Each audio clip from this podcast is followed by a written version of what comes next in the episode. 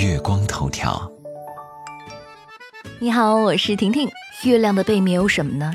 有人说霍金告诉我们月亮的背面有外星人，但实际上霍金并没有说过。关于月亮的谣言有很多，有人说阿波罗登月是假的，是在摄影棚里面拍的。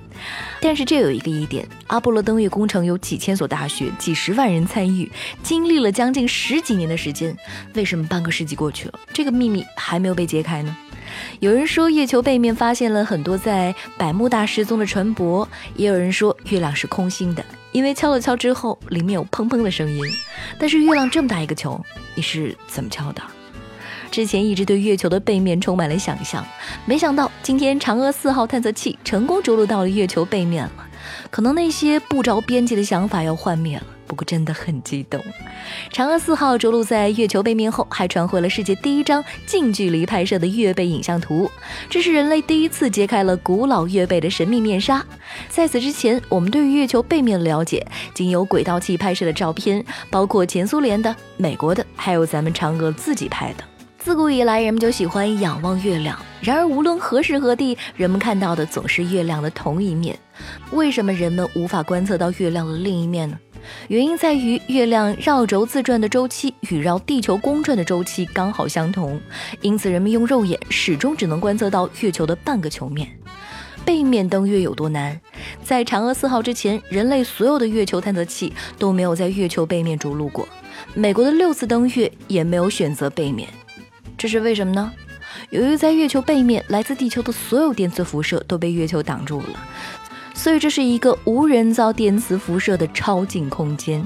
如果在月球背面将探测器放置在那儿的话，电磁波无法穿透直径三千四百多公里的月球，我们就得不到任何关于宇航员的消息，探测器也会完全与地球失去联系，探测器的所有工作状态都会无法掌握，通讯问题解决不了，等于生死不明。由于月球的遮挡，处于月球背面的探测器将和地球完全隔绝，失去通信能力。这一直是困扰全世界的登月难题。而我国通过中继卫星这一创举，成功解决了这个难题。二零一八年上半年，一颗四百二十五公斤重的中继卫星升空，至于月球背面的拉格朗日 L 二点位置，这将是登陆月球背面的咽喉位置。今天，嫦娥四号探测器由中继卫星引导，安全着陆在月球背面，就成为人类首个着陆在月球背面的探测器。月球背面着陆，除了通讯等问题之外，等离子体环境与月球正面也是有区别的。月球表面的尘埃颗粒非常细小，直径小于一毫米的月尘颗粒占月壤总质量的百分之九十五以上。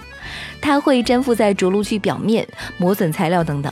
月尘受等离子体环境影响，携带电荷，这使得月球背向太阳一面环境更加的复杂，对着陆器是个考验。那为什么要探测月球背面呢？对于天文学研究而言，月球背面是一片难得的宁静之地。月球背面屏蔽了来自地球的各个无线电干扰信号，因而可以监测到地面和地球附近的太空无法分辨的电磁信号，为研究恒星起源和星云演化提供重要的资料。除此之外，月球背面呢更为古老，保留着更为原始的状态，具有不同于月球正面的地质构造，对于研究月球和地球的早期历史具有重要意义。我是期待嫦娥四号拍出更多月球美照的婷婷，月光头条，明天见喽。